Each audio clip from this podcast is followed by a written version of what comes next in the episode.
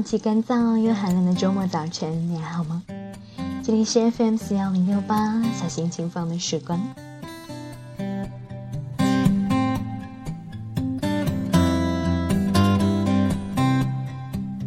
二十四节气里的大雪刚过，上海这一周的天气是呈逐渐下降的趋势。我听说下周二的气温会降至冰点以下，不过上海好像还看不到下雪的影子。身处在哪座城市呢？那座城市的天气还好吗？你所在的城市都已经下雪了吗？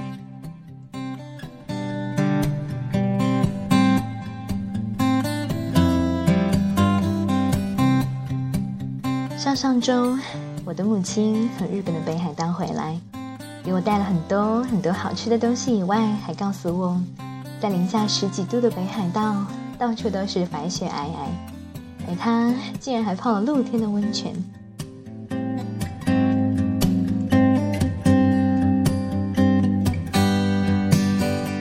你有泡过吗？就是那种半开放式的温泉，一边是室内，另一边就是直接敞开。一边泡，你还能够一边享受大自然的美妙。我的母亲说，她泡着泡着，天空就开始下雪了。她觉得很新奇，就尝了一口。想到令他惊讶的是，雪白的雪花竟然是甜甜的。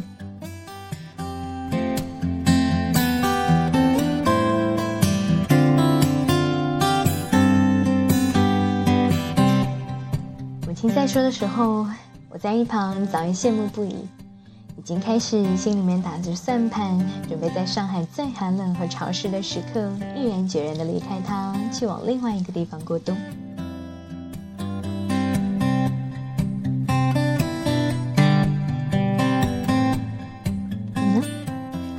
刺骨的冬日，你有旅行的计划和打算了吗？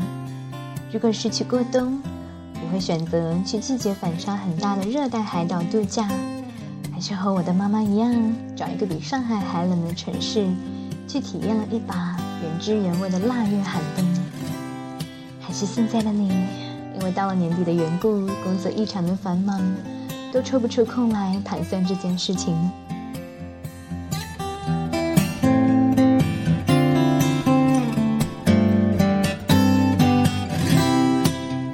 是这样也没有关系，你可以等到忙完了这一阵，空闲下来以后再去做打算。不过我希望你能够在繁忙的工作中，依然保持一个悠闲的心境，能够做到人忙心闲。那么，即便是不去度假旅行，你也可以每时每刻享受度假的乐趣。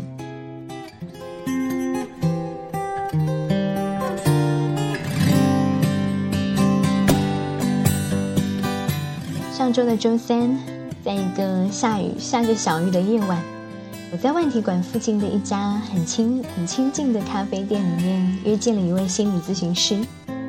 我们聊了大概有差不多两个小时，都是一些轻松的话题和愉快的交流。他笑着说：“真是满满的都是正能量。”随后他就向我诉苦说，在自己工作接个案的时候。常常会被太多太多的负能量包裹，每一次一两个小时听患者讲下来，身心都会感觉到非常的疲惫。我在一旁听着，不禁疑惑：这些强大的负能量都是从何而来的呢？难道我们的心灵也需要跟着这个世界不断的进步而复杂化了吗？参演法师曾经说过。烦恼又不会给我们一分钱的报酬，你又何苦去替他履行些什么呢？多什么，少什么，爱什么，恨什么，把所有的复杂都简单化，端起饭碗，感谢这美好的一天，心头清闲，感谢这曲折的人间。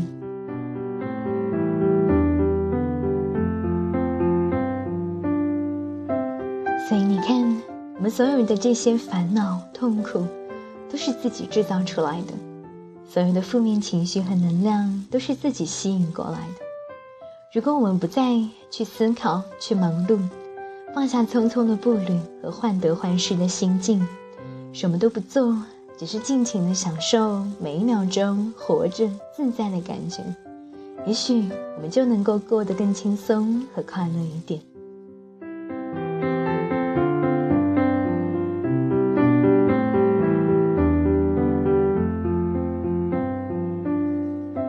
如果你也是那个忙碌的、有一点忘记了清闲是什么感觉的小孩，我想要把接下来的这篇文章送给你。这也是一位心理咨询师所写的文章，希望你每天都能够让自己放松一点点。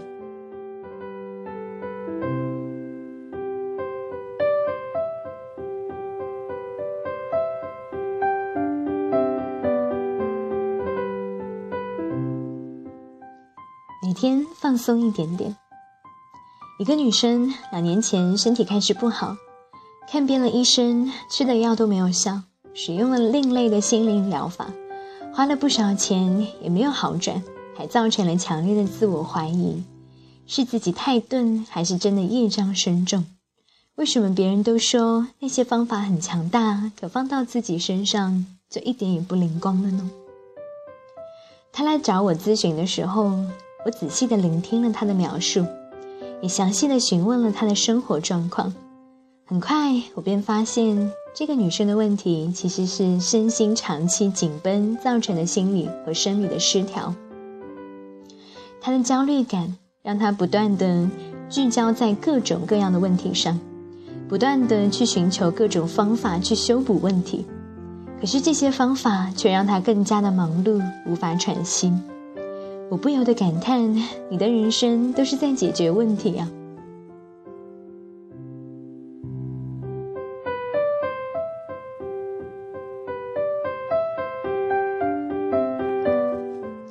我请他先把要做的事情砍掉十分之一，两周之后再来和我讨论。两周以后，他告诉我这个方法太有效了，光是这样他已经觉得舒服了很多。接着，我陪着他一起挑出了十件他喜欢的，只要有十分钟的空闲就可以做的事。我请他每次觉得有空的时候，就把这张清单拿出来做参考，并且选一件去做。这样又过了三周。第三次见面的时候，他告诉我，他开始感觉到快乐。没想到，快乐是这么容易的一件事。你知道他列出的十件有十分钟空闲就会想要去做的事情都有哪些吗？一，什么都不做，只是发呆；二，什么都不做，只是看着窗外人来人往；三，什么都不做，只是不再严格遵守书上的饮食禁忌，把最爱的零食拿出来吃；四，什么都不做，只是躺着看天上的云飘过；五。什么都不做，只是喝一杯自己最喜欢的花草茶。当时我听了不禁笑了起来，因为每件事一开头，他都要加上“什么都不做”这句话。但是也让我觉得十分的心疼。人类是怎么搞的？活到后来，什么都不做，居然成了奢侈。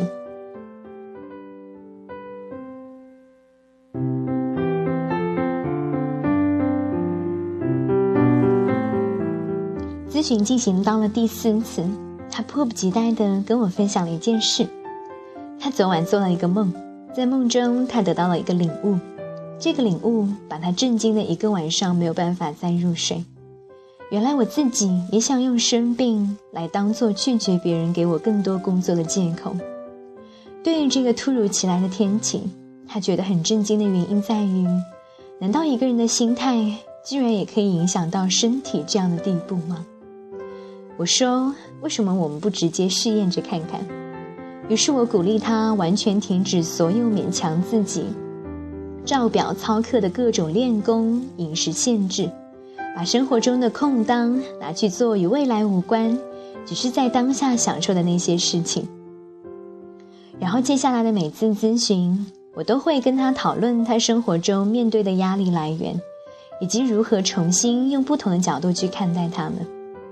到了第八次会谈的时候，他跟我说自己严重的胃胀气居然已经好掉了七八成。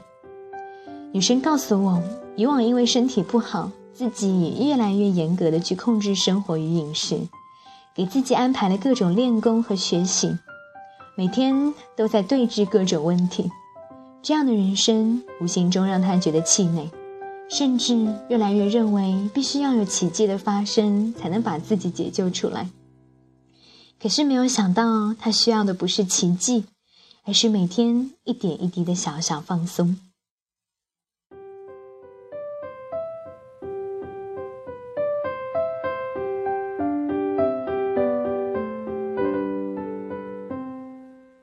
既然人生的快乐可以化整为零的去享受，我也开始试着把不好的心情化整为零，告诉自己：好，我现在我知道现在有不好的心情，但我可以不用一次感受那么多，先感受一点点就好。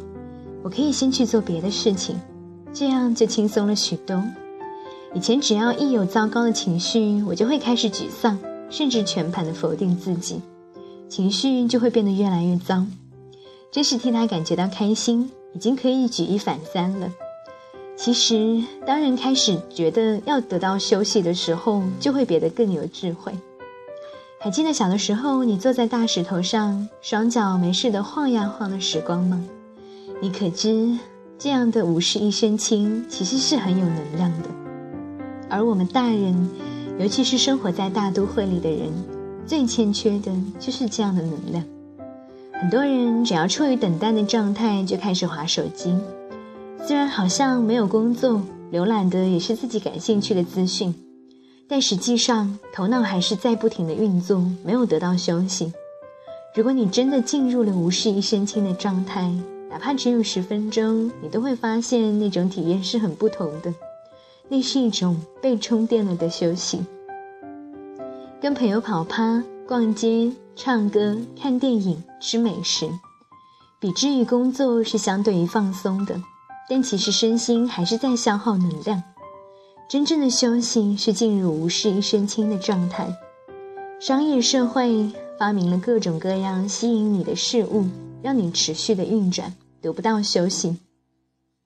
所以很多人渐渐的自律神经失调，各种治不好的症状上升，还不知道为何会如此。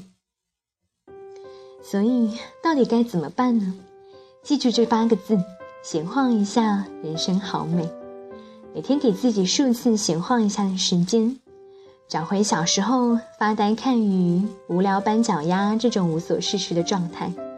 停下来，什么都不做，放空一下。几个月后，你就会发现，朋友们见到你都会说：“我发现你气色很好，哎，你是怎么做到的？”不是自夸。很多人第一次见到我的时候都会这么说。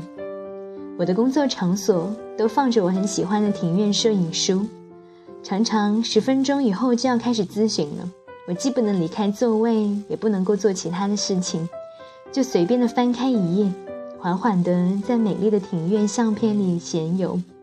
我会忘记了时间，陶醉在花草山林中，仿佛能够嗅闻到空气中静静的气味。忽然，对方到了，我笑着起身迎接，总是会觉得神清气爽呢。